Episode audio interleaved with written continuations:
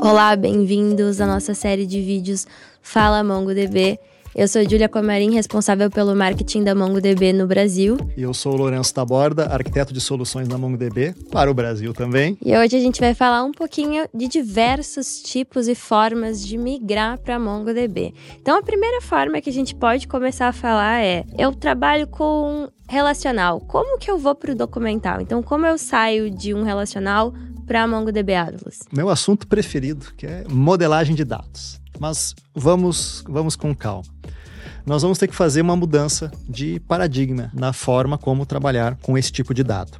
Então, primeiro ponto, geralmente uma migração de relacional para MongoDB Atlas, para você ter um modelo de dados documental, está relacionada com alguma dificuldade de escalabilidade do seu relacional. Então, ficou muito difícil ou ficou muito caro de você aumentar o tamanho do seu relacional. Então, esse aqui pode ser um dos motivos.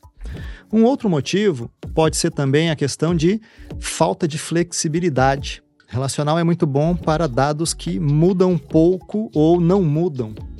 E agora a gente para para pensar qual é o tipo de informação que na era de Big Data e digitalização não muda com frequência, com variedade, com volume. Então, esses podem ser os motivadores da gente ter uma migração de relacional para documental. Então isso vai mudar a maneira como a gente grava essa informação. Só que com certeza a galera quer saber como é que faz isso rápido. Então a gente tem uma técnica para fazer isso rápido. A gente tem uma ferramenta chamada MongoDB Relational Migrator. E este cara faz uma mágica de conectar no seu relacional em Oracle, em SQL Server, em MySQL e em Postgres e permitir que você faça a conversão daquelas tabelas em coleções, inclusive com a opção de você já otimizar a modelagem.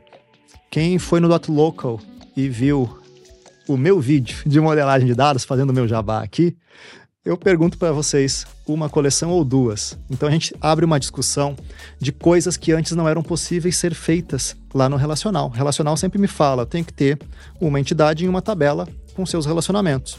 Ponto. Com o modelo documental, a gente vai para outras formas e outras possibilidades de modelar essa informação que vão além do relacional.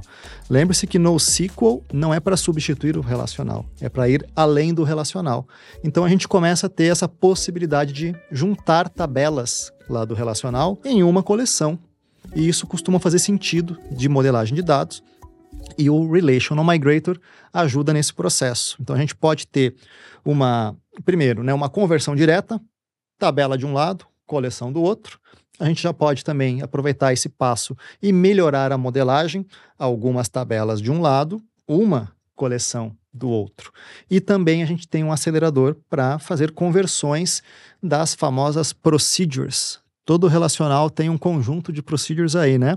Então a gente com essa ferramenta consegue fazer essa otimização e acelerar o desenvolvedor nesta transformação né, de códigos de procedures e de modelo de dados em tabelas para coleções. Tá, mas e esse Relational Migrator? Ele é um aplicativo? Ele tem algum custo? Como ele funciona? Assim, eu tenho que baixar, eu entro num site, como que se eu quero fazer essa migração, como que eu encontro ele? Fácil, fácil. No nosso site, mongodb.com, na área de ferramentas, no mesmo lugar que você vai fazer o download do Compass, que já é a nossa ferramenta de gestão visual bastante famosa, que inclusive serve para gerenciar os imitadores, né?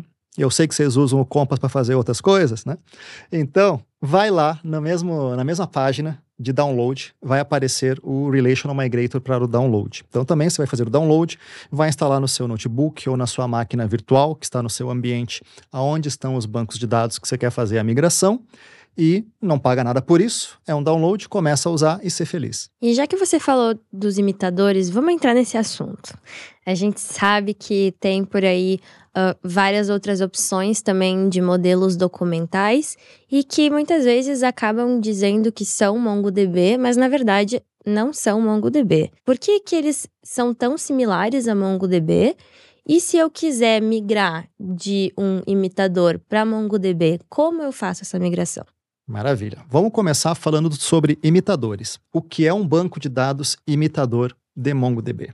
O imitador é um banco de dados que tem um motor diferente, um motor de origem de armazenamento dessa informação e cujo fabricante implementou a API do MongoDB. Então vamos lembrar que nossa API é pública, open source, então os demais fabricantes de bancos de dados olharam para esta API. A API são os comandos, a linguagem para interagir com o MongoDB, e cada um desses fornecedores implementou a sua maneira.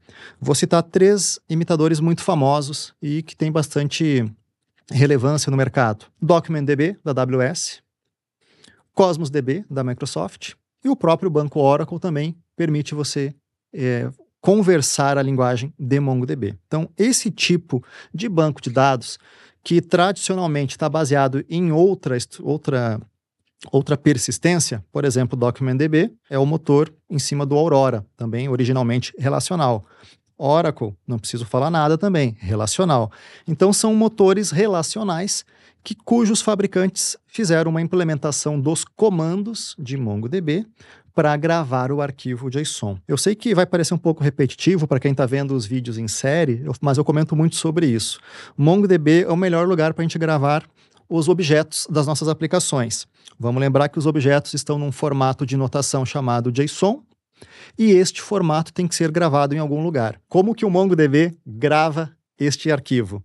Ele vai gravar pelo sistema gerenciador de banco de dados MongoDB, sobre um sistema de arquivos, que é o WireTiger, num formato específico que é o JSON binário, o BSON. Então, todos formatos abertos, baseados em open source, e isso traz uma otimização muito grande na forma de guardar esta informação e também para a pessoa desenvolvedora estar gravando a informação exatamente da maneira como ela idealizou no seu desenvolvimento.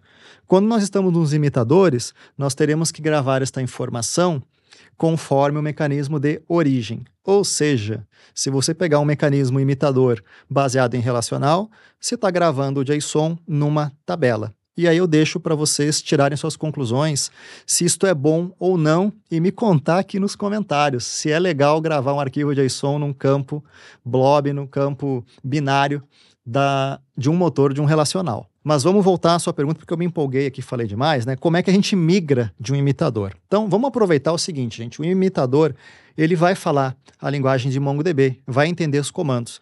Então, a gente tem ferramentas, as mais famosas, MongoDump e MongoRestore, para justamente fazer esta operação de extrair a informação e carregar no destino novo, que vai ser o MongoDB Atlas. Então, esse ferramental pode acontecer, você pode fazer isso na sua própria organização.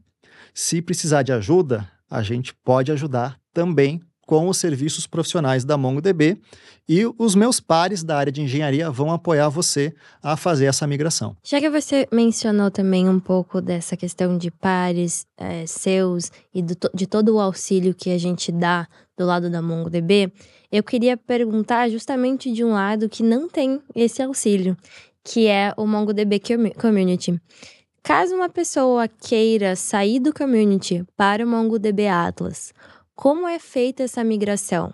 Como a gente passa a ter esse auxílio? Como passa a sair do community para MongoDB Atlas? Legal, a gente vai ter que tomar alguns cuidados. Primeiro, em Atlas, nós vamos ter que trabalhar na versão 4.4. Então, se o seu community está um pouquinho antes desta versão, está na hora de considerar uh, o upgrade, né? fazer esta evolução. E o Atlas hoje, né, no momento que nós estamos gravando este vídeo, está na versão 4.4 como mínima. Lembrando que a gente tem a 5.0, a 6.0 e agora a 7.0 também. Então, olha só o salto de tecnologia que tem aí para gente.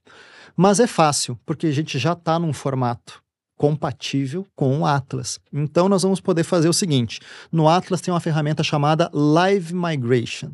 E como o nome sugere, é para fazer uma migração ao vivo, inclusive sem parada.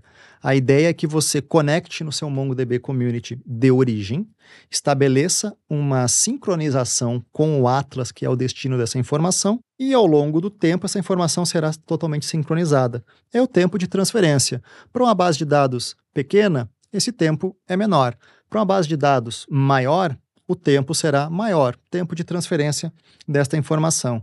Uma vez que o Atlas estiver completamente sincronizado com este MongoDB Community de origem, você troca a sua aplicação para o Atlas e pode desligar esse banco de dados.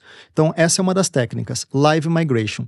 A outra maneira da gente fazer a migração pode ser também as duas ferramentas que eu comentei, MongoDump e Mongo Restore, para você fazer a extração da informação e a carga no destino. Só fica atento que com MongoDump e Mongo Restore você tem que planejar uma parada ali na sua aplicação para justamente executar todo esse passo de migração. E também dá para contar com o nosso apoio da engenharia de MongoDB com serviços profissionais. Maravilha, acho que agora ficou ainda mais claro é, como migrar para MongoDB e mais fácil. A gente tem todas as possibilidades que você precise uh, ah, para você começar a trabalhar com MongoDB e a realmente implementar as suas aplicações com o modelo documental. É isso aí, a gente pode ajudar com ferramental para essa migração, a melhor tecnologia em plataforma de dados para desenvolvimento, que é o MongoDB Atlas, MongoDB Enterprise gerenciado pela própria MongoDB, que você consome de forma elástica, paga conforme o uso, super legal. E, inclusive, pode contar com o nosso apoio, pessoas da MongoDB, para ajudar nesta migração. Que é uma coisa muito legal de comentar, a gente comentou de pessoas, é, a gente tem um time no Brasil, então é, é, muito bacana isso, porque você não necessariamente precisa saber falar inglês, precisa saber falar espanhol para ter esse auxílio, para ter esse suporte. Então a gente tem um time brasileiro aqui uh, capaz de ajudar. Então isso também é, é muito bacana, porque às vezes eu escuto em alguns webinars como eu posso ter alguma ajuda que não seja em inglês, porque a gente sabe que alguns dos materiais estão em inglês. Então também esse essa série de conteúdos também é feita para vocês nesse sentido de ter cada vez mais conteúdos para ajudar vocês na implementação e também para que vocês se sintam cada vez mais abraçados pela MongoDB para se sentir confortável para fazer a migração e se sentir cada vez mais uh, confortável. É isso aí. Estamos no Brasil com a área de arquitetura, de engenharia, de sucesso do cliente, entre outras áreas, a sua de marketing, que eu adoro, adoro estar aqui com vocês. Então, contem com a gente, estamos aqui com vocês. Espero que você tenha gostado. Por favor, bote seu comentário, nos conte o que você achou desse vídeo e o que mais você quer ver nos próximos. Obrigada, Lourenço. E eu que agradeço. Até mais, galera. Tchau, tchau.